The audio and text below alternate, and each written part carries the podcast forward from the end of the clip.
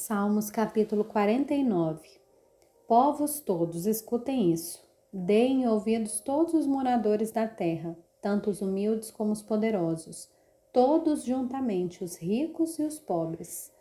Os meus lábios falarão sabedoria, e o meu coração terá pensamentos profundos.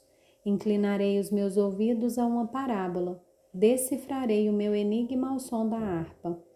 Porque temerei nos dias maus quando me cercar a iniquidade dos que me perseguem, dos que confiam nos seus bens e se gloriam na sua muita riqueza?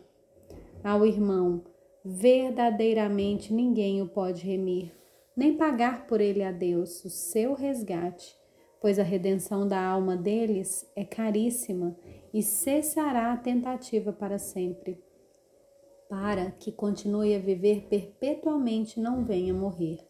Porque vê-se que os sábios morrem, e que perecem também os tolos e estúpidos, os quais deixam as suas riquezas para os outros.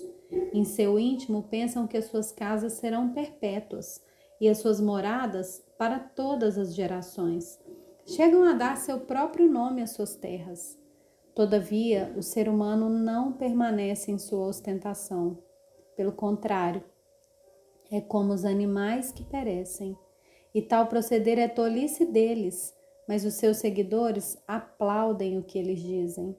Como ovelhas são postos na sepultura, a morte é o seu pastor, e eles descem diretamente para a cova onde a sua formosura se consome, e o mundo dos mortos é o lugar em que habitam. Mas Deus remirá a minha alma do poder da morte, pois ele me tomará para si. Não tenha medo quando alguém enriquecer quando aumentar a glória de sua casa, pois quando morrer, nada levará consigo, a sua glória não o acompanhará. Ainda que durante a vida ele tenha se lisonjeado, e ainda que o louvem quando faz o bem a si mesmo, irá juntar-se à geração de seus pais, os quais já não verão a luz. O ser humano, revestido de honrarias, mas sem entendimento, é como os animais que perecem.